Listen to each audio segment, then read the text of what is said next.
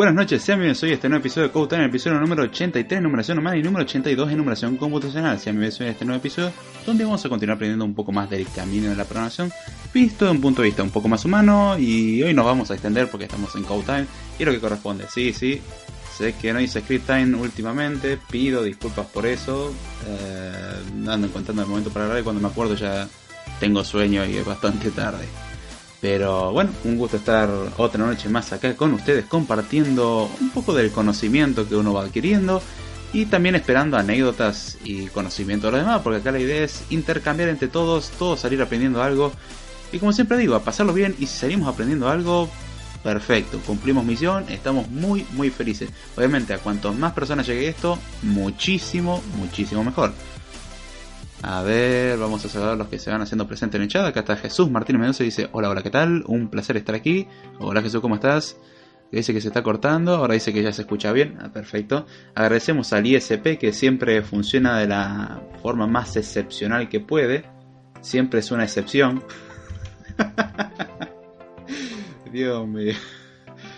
Pero bueno, no podemos hacer mucho a ese respecto. Ya quisiera cambiar de ISP cosas que no se pueden hacer por imposibilidades. Pero... ¿Qué se le va a hacer? Estamos acá otra noche para seguir compartiendo y, que salga lo que tenga que salir. Espero que eso no conlleve a que todo sea un desastre, sinceramente es lo que menos me espero. Y bueno, ya después de tanta chacha, si lo queremos decir así, vamos a empezar con el tema de hoy. Siguiendo un poco con lo que veníamos hasta el momento, no es exactamente con lo que veníamos, pero está relacionado. Podemos hacer una conexión, hay un, una función que mapea esto eventualmente, una función sucesor quizás, o algo por el estilo, no sé, una invención mía.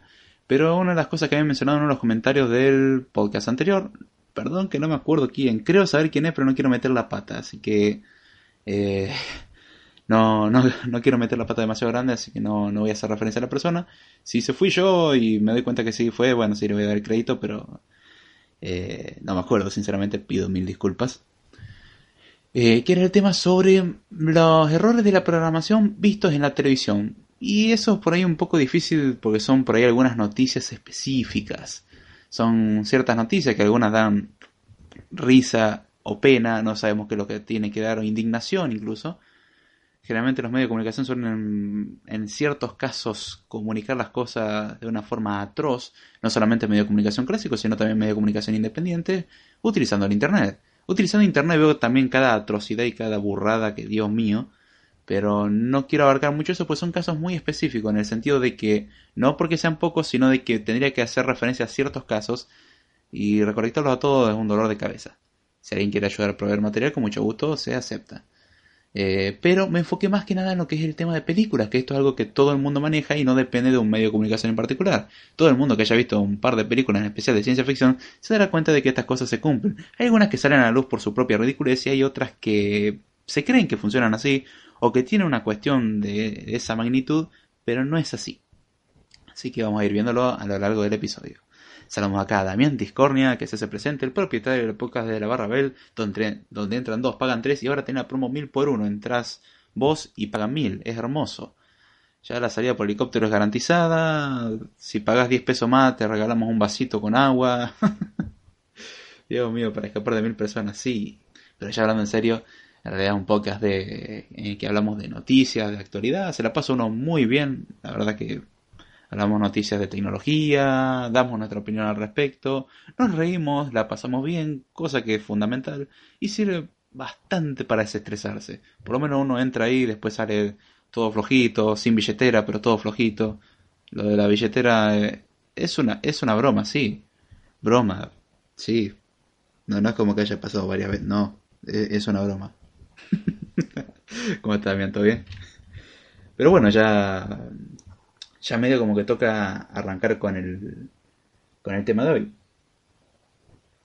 A ver, déjeme ver una cuestión. mensaje de última hora. Sí, primera vez que me pongo a comentar una cosita que me andan preguntando. Esta era una, una pregunta que me hacían por interno. que se me. ¡No! Eso no tenía que decirlo. Ay. Bueno, eh, olvídense, ¿sí? Era todo una, una hermosa broma. nadie le va a robar su dinero, no, no, no e, e, eso no, no va a pasar. Usted confíe.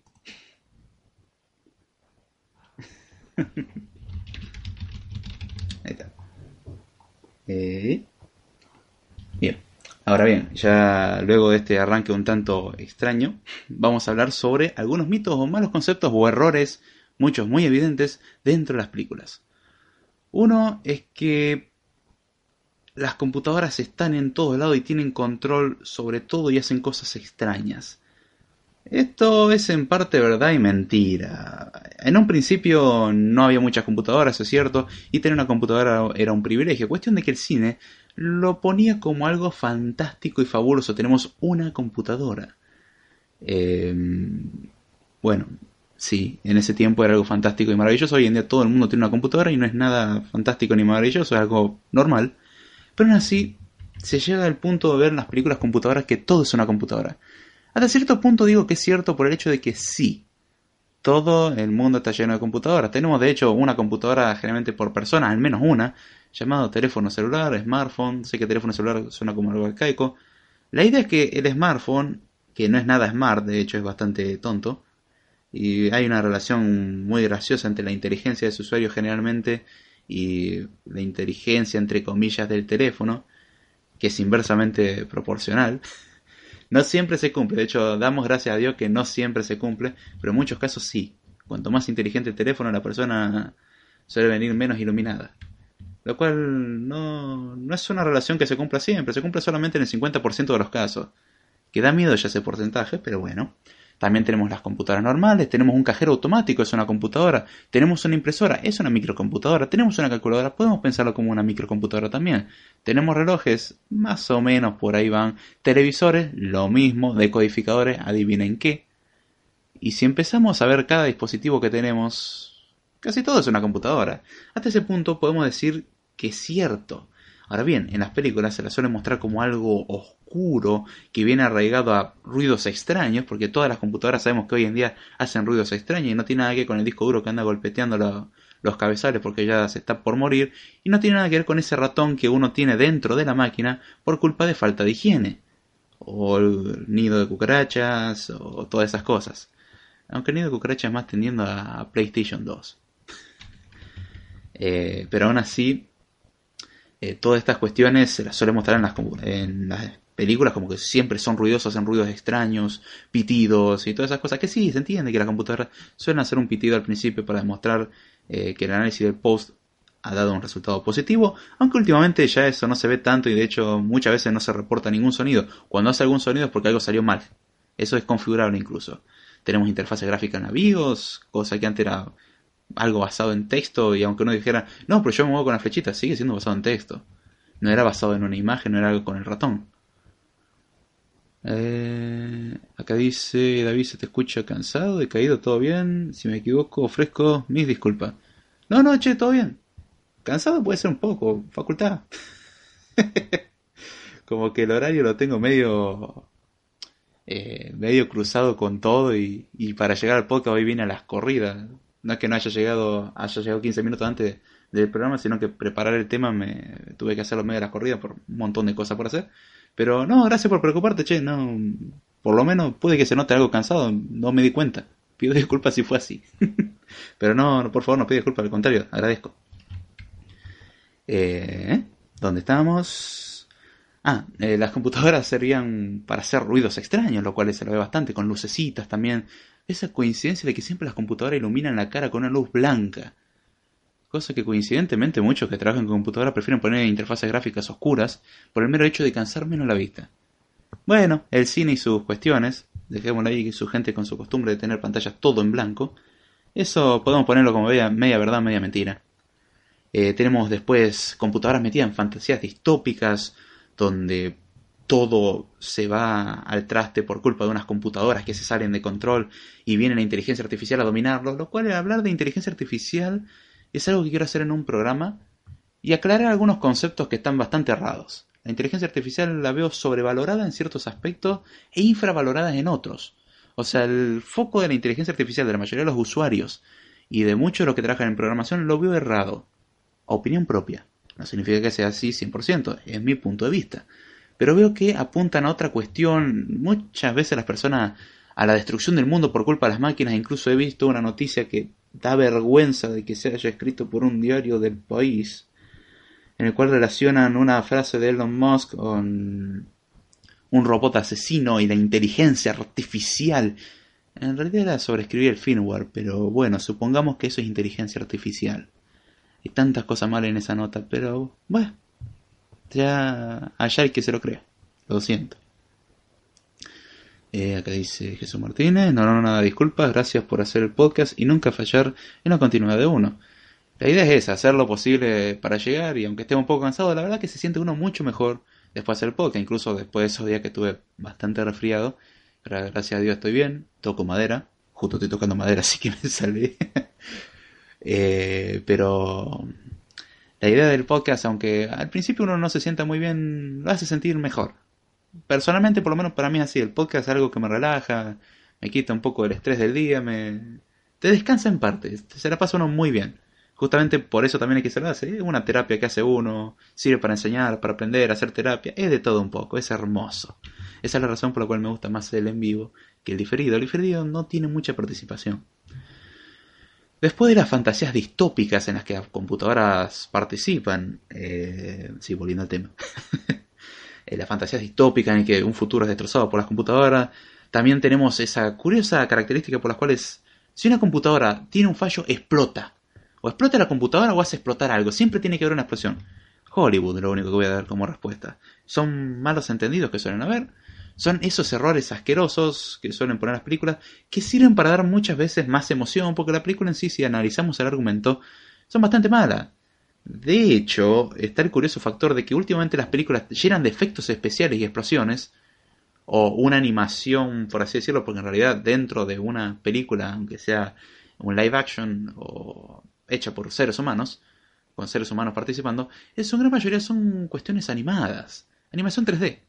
No, pero animaciones 2D. No, existe animación 3D. Existe animación 3D muy creíble. ¿O acaso ustedes que creen que todas las películas son exactamente lo que muestran y existan todos esos monstruos? No, son efectos especiales. El problema es que los efectos especiales se utilizan muchas veces para distraer. Y uno ve los hermosos efectos que tiene y se olvida de que en realidad el argumento que le está mostrando es una porquería. Un ejemplo de eso que no me gustaría hacerle mucha referencia, pero sinceramente no me gustó. Está bien, podrán decir que soy medio purista en ese aspecto. Sí, puede ser. He de admitirlo. Pero vi Ghost in the Shell, eh, o El fantasma de la concha para España. Creo que era verdad esa traducción, por Dios. suponiendo de que es verdad la traducción, hagamos esa suposición del antecedente. Eh, la película está basada en la obra, en realidad hay un manga bastante viejo, luego están las películas del 95, que es icónica, en la cual por ejemplo Matrix y otras películas se basaron.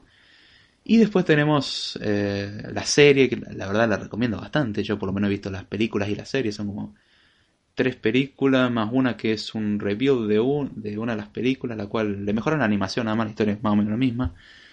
Eh, tenemos la serie de dos temporadas, la verdad que la recomiendo mucho. Me gusta el concepto filosófico que le da a la cuestión de la existencia o no del alma, las máquinas y la combinación del ser humano con la máquina.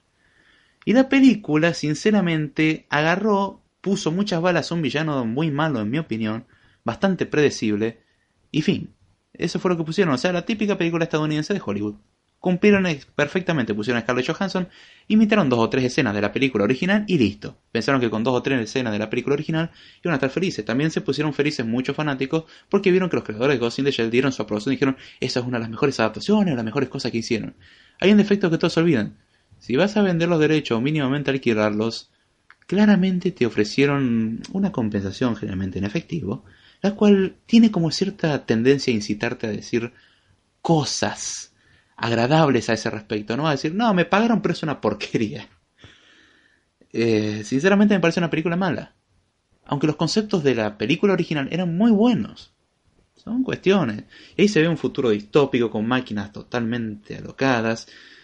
Y se ven en la película explosiones por fallos computacionales. Y sí, entiendo que si lo haces en una estación nuclear funciona así.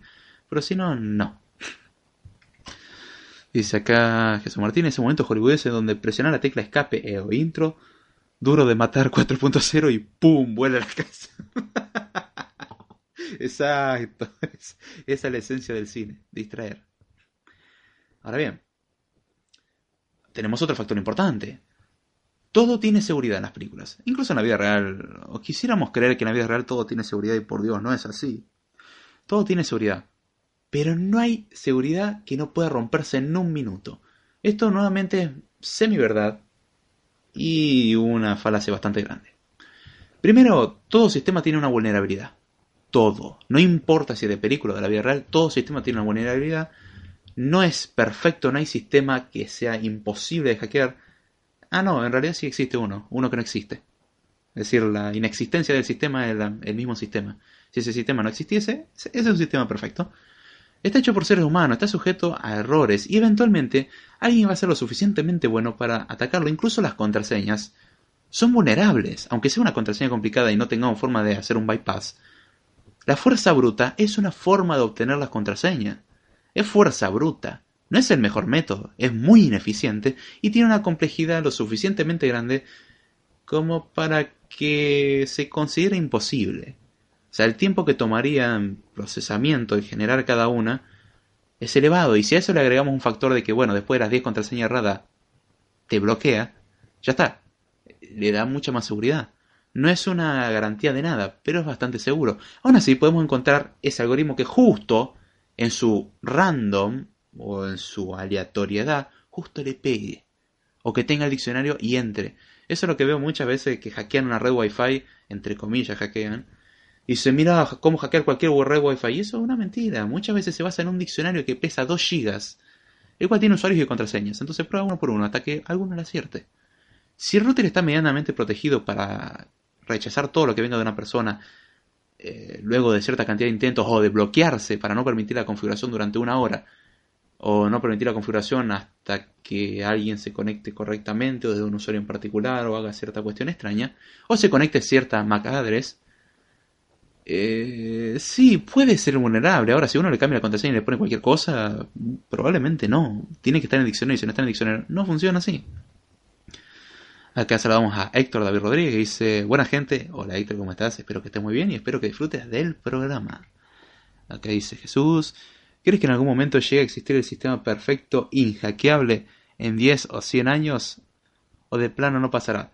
No creo que sea inhackeable. Creo que va a ser bastante robusto que no es lo mismo. O sea, una cosa que la probabilidad sea mínima y otra cosa es que sea imposible. Vamos a ver el caso. ¿Cuál es la probabilidad de que a una persona le caigan cinco meteoritos un día después del otro, sobreviva a los cinco meteoritos, luego le caiga un rayo y se gane la lotería? Esa probabilidad que uno diría, eh, eso es imposible. No, es posible. La probabilidad es tan baja, tan pero tan baja que se lo considera imposible. Eso sí, se lo puede minimizar, no eliminar. Se lo puede mejorar bastante, eso es cierto. Toma tiempo y hay distintos métodos. Así que espero haber respondido a tu pregunta.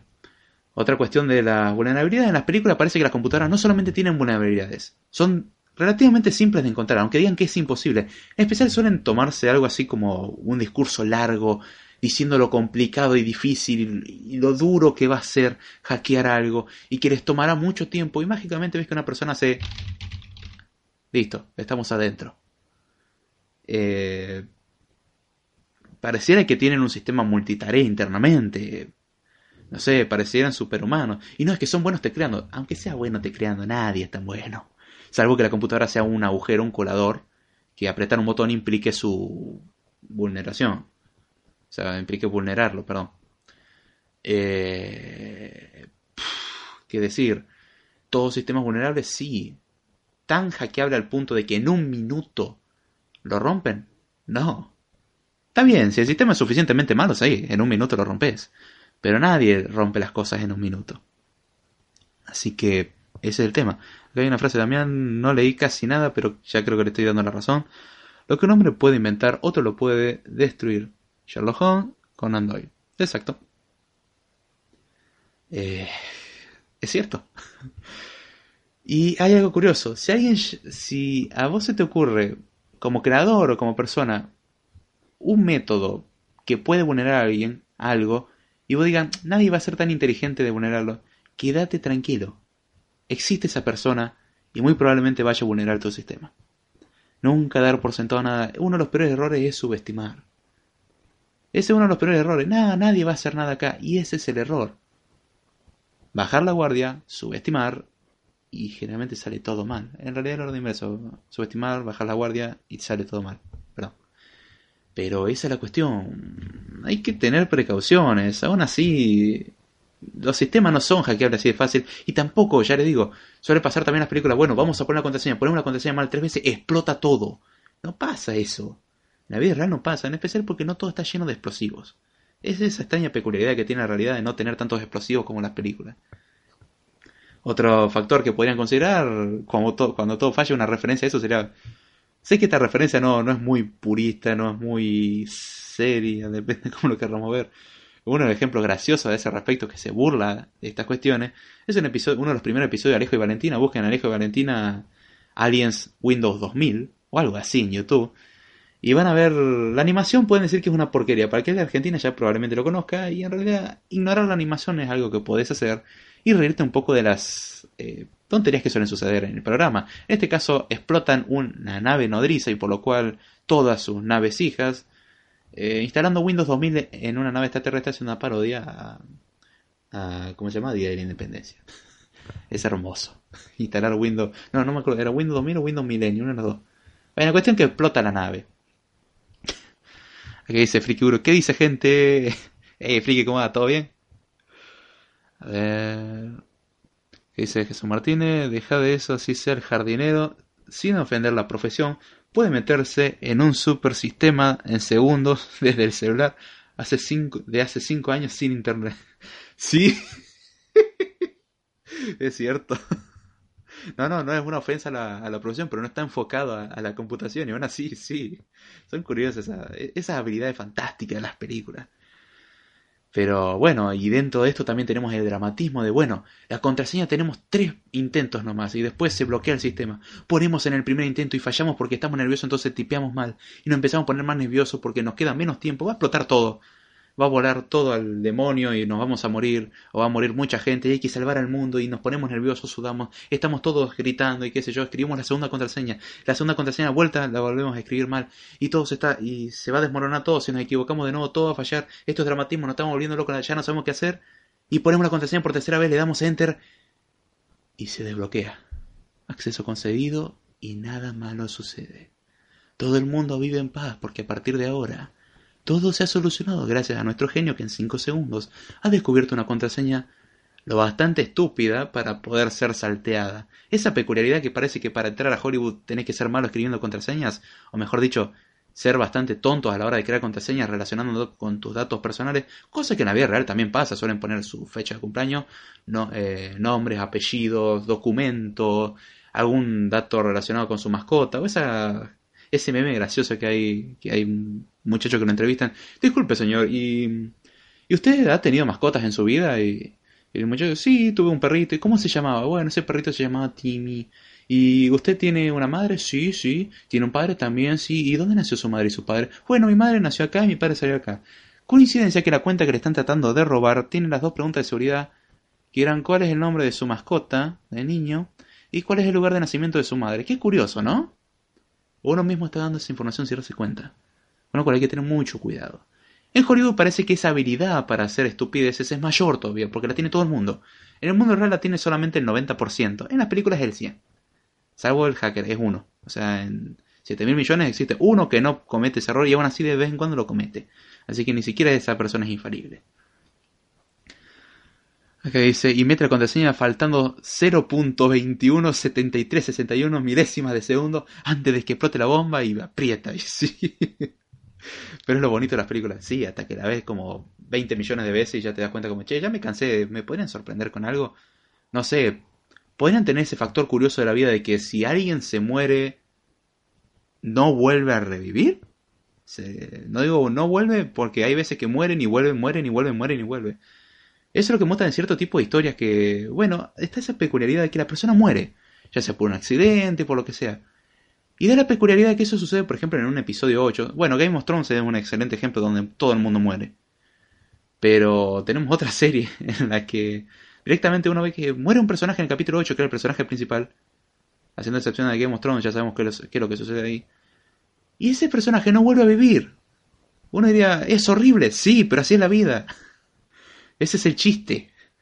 No se vuelve a vivir ni siquiera por un Deus Ex Machina que ocurre y lo salva. Porque en el último momento saben que tenemos una máquina igual que la máquina millonaria que se acaba de destruir, que nos va a permitir eh, salvar al mundo. Y saben que tampoco me morí en esas 15 explosiones. Eh, sí, muy bonito, pero bueno, no funciona así la realidad. Sé que me estoy yendo un poco del caso de la programación, pero eso lleva incluso al caso de desactivar una bomba con una contraseña. El password más usado es el 1, 2, 3, 4, 5, 6 o en blanco, o contraseña y cosas así. Saludos acá a Adolfo Freddy que se hace presente. Saludos, dice, hola Adolfo, ¿cómo está? acá dice figura, hasta el escritor muere. sí.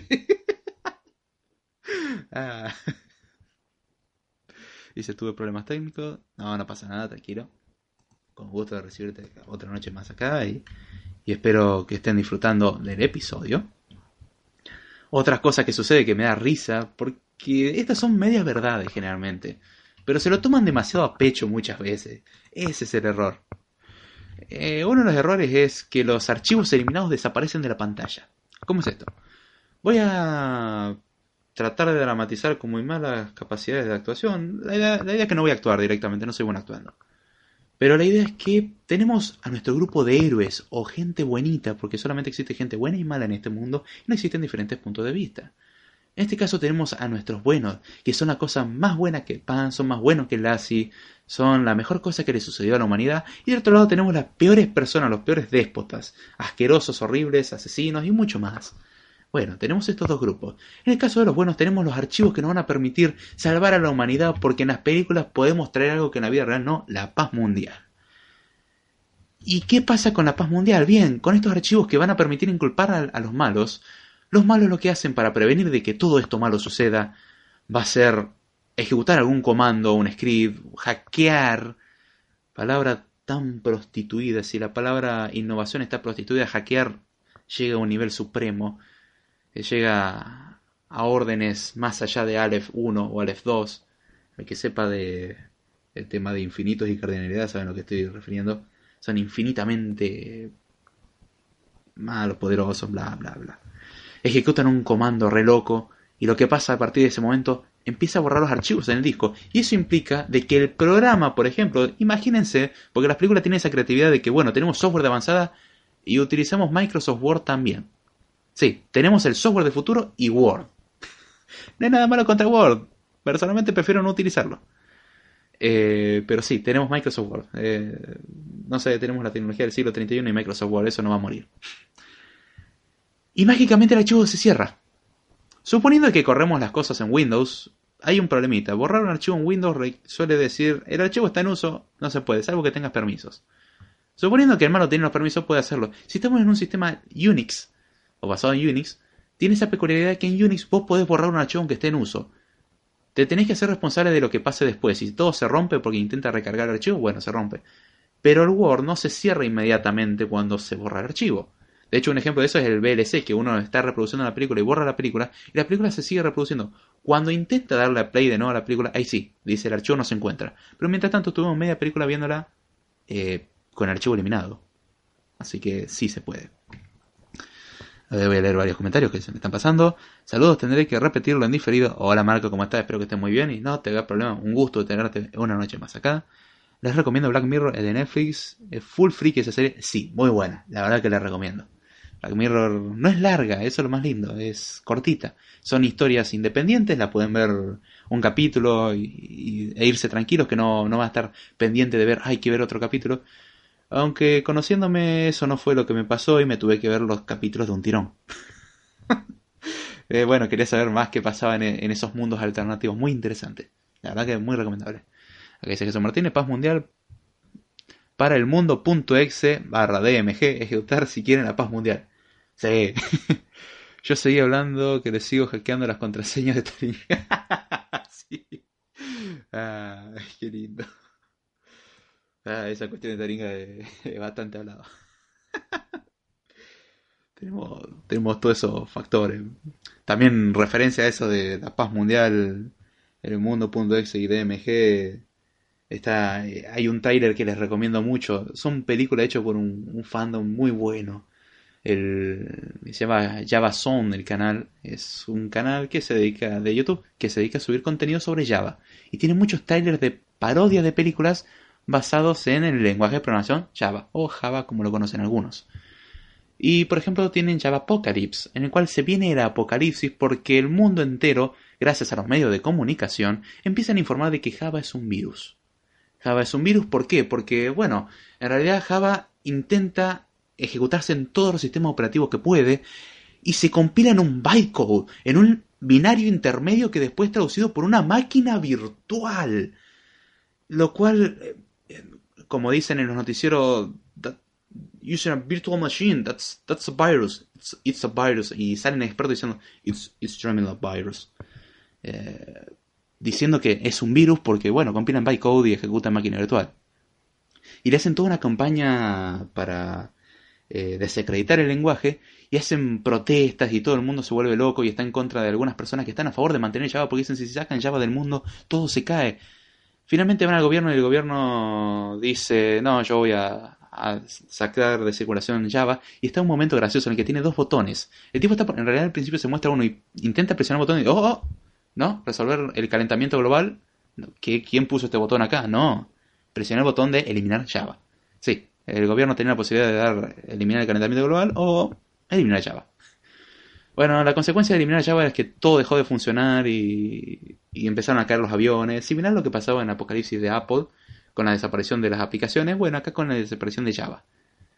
Y bueno, pasan cosas muy divertidas. Se lo recomiendo. La calidad del tráiler es muy, muy buena. No, no se nota que se ha hecho por fanático. Está muy bien logrado. Recomendable. Y así tenemos un montón de películas como La familia que es religiosa de .NET y el hijo empieza a experimentar cosas nuevas con Java. Infartos de por medio del padre porque el, hijo está utilizando otro lenguaje de programación que no son .NET.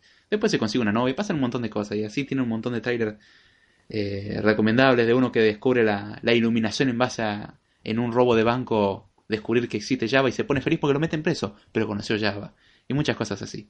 Son esos, esos se los pueden tomar a bien porque son con ese fin, hacer un chiste.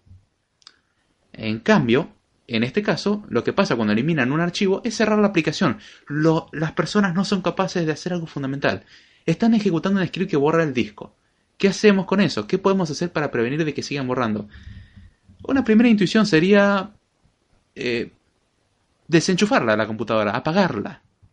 Están borrando el disco, apaguémosla antes que sigan borrando más cosas. Número 2.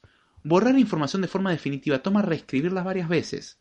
Con lo cual, si aunque lo reescribieron una sola vez, tenemos una oportunidad, apagarla, sacar el disco rígido, poner en una máquina eh, para recuperar datos, con el software preparado para recuperar datos, y si prestaron atención un poco a los episodios sobre el sistema de archivos que estuvimos hablando anteriormente en el podcast, sabrán de que cuando uno elimina un archivo, en realidad el archivo no está siendo eliminado. Se borra su referencia en la tabla, se borra la entrada en el, el file entry, en el directorio, y se marca como disponible esa casilla de memoria, nada más. No se hace nada más extraño. Puede borrarse de forma segura, sí, pero toma mucho tiempo. Imagínense que la evidencia que se suele tener suele ser algo bastante pesado. Entonces no va a ser algo que van a borrar en 5 segundos. Ahí donde pueden aprovechar y decir, oh, mágicamente puedo desenchufar la computadora y recuperar la información luego. Número 2, las cosas no desaparecen cuando las borramos, persisten. Salvo unas aplicaciones que van refrescando, aún así, aunque refrescan, dicen, bueno, el archivo no existe, ¿desea guardarlo? Porque tiene una copia en memoria, si no es demasiado grande. Y cosas así.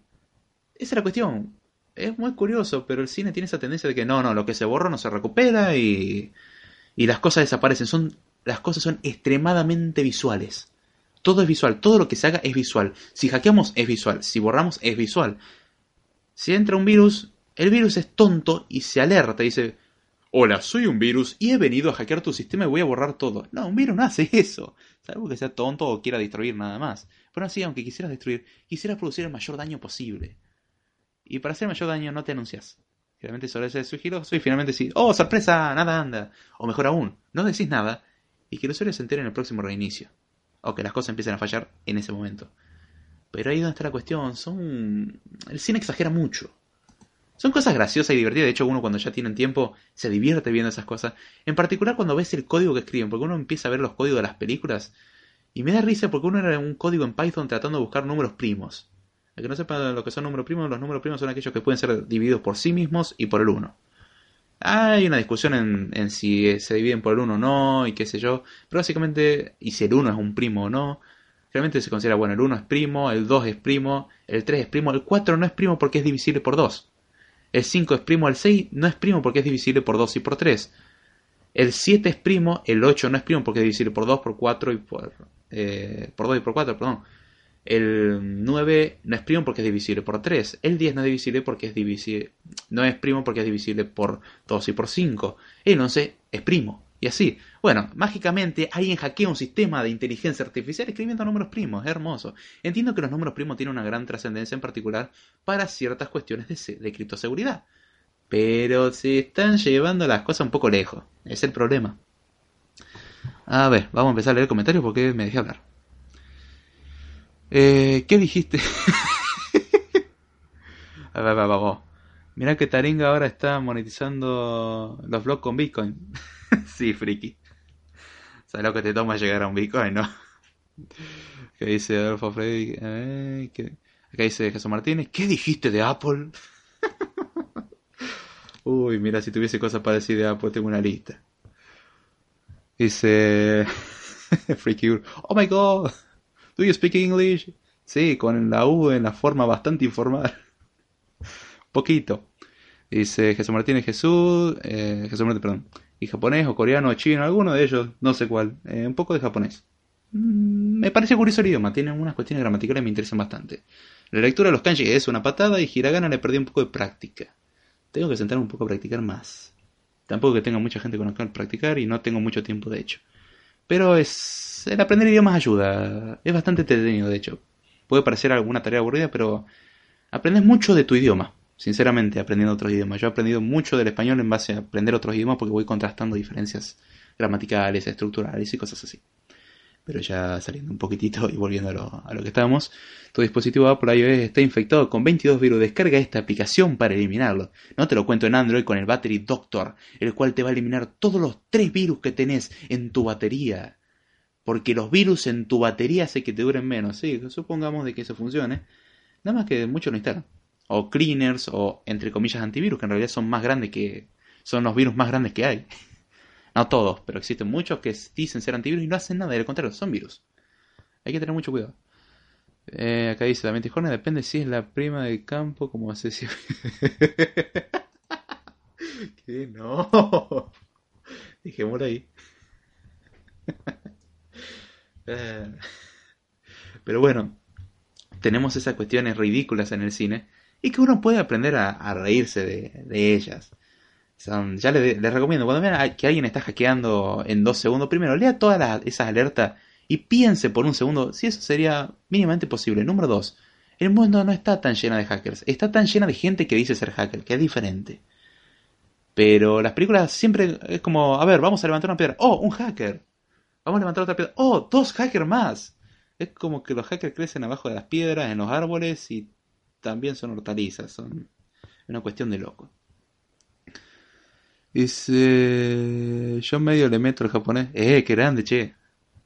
Es un idioma muy interesante. Sí, es gracioso escuchar si lo traducís literalmente al español. Hay un par de podcasts que escucho que están, que son en inglés y japonés. Son, eh, es gracioso escucharlo como ellos mismos se ríen de la traducción literal que le puedes dar algunas cosas que no tendría sentido bajo nuestra gramática o son cosas muy toscas.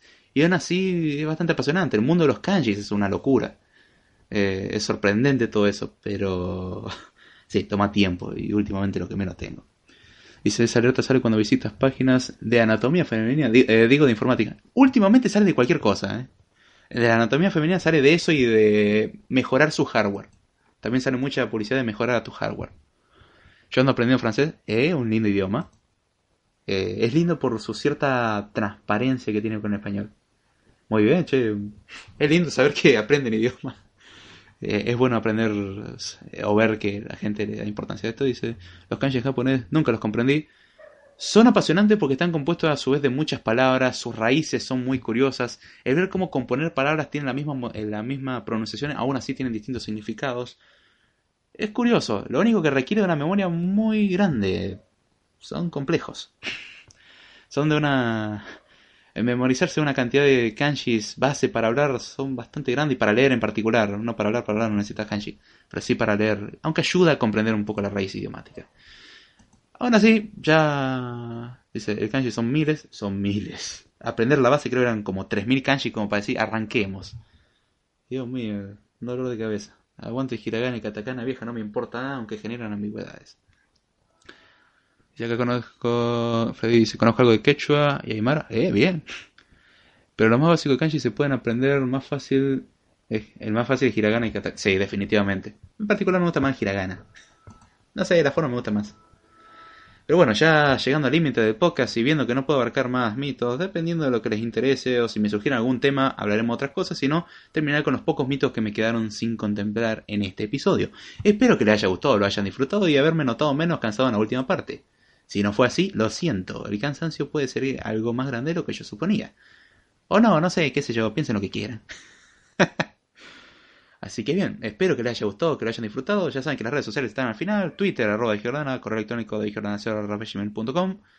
Y gracias por compartir. Y la verdad que el que comparte me ayuda muchísimo. Y denle reseñas en iTunes, compártanlo para que esto llegue más lejos. Y muchas más personas lleguen al mundo de la programación y sufran, eh, em, perdón, y aprendan las bondades de este hermoso y maravilloso mundo libre de frustraciones y de impaciencia. Sí, libre de impaciencia tiene que estar, no de frustración. Eso no va a pasar nunca. Y si imagínate programar en calle. ¡No! ¡No, no! Eso sí es una patada. No, no, no, no, Friggy, no, eso no. Sería una buena tortura. Pero no. Claro, eh, eso es lo lindo del podcast, la gramática grupal. Excelente podcast, muy divertido e informativo. Eh, perdón, e informático, leí mal. Y bueno, eh, también saben que tenemos el canal de YouTube, David Jordana. Voy a tratar de para mañana llegar a editar el video. Lo tengo tengo dos videos grabados, pero no tengo tiempo para sentarme a editarlo. A ver si llego. Y recuerden que también tenemos un curso para aprender desarrollo de aplicaciones a iOS 11. Está en la descripción del video el enlace desde bandai.com. Y también recuerden que estamos participando en un sorteo de eh, un cupón gratis del curso. Así que métanse en bandai.com, estén atentos. Eh, agréguense a lo que es eh, Twitter de bandai.com, síganlo el canal. Y bueno, van a ir apareciendo ciertas cuestiones y si quieren participar vamos a ver cómo hacemos el sorteo y vamos a sortear un código de regalo para que puedan acceder al curso totalmente gratis. Aún así, si quieren acceder al curso y dar un aporte económico, lo cual ayudaría bastante, eh, en la descripción del episodio se deja el enlace a bandai.com con la explicación de cómo utilizar el cupón actual. Sorteo intencional de desarrollo de aplicaciones 11, ¿no bien. Bueno, ya con esto viendo que no me queda más tiempo, muchas gracias a todos, a los que escuchan vivo en diferido. Disculpen que no salude a los que están en el chat, ya no queda tiempo. Con esto me despido y será hasta la próxima.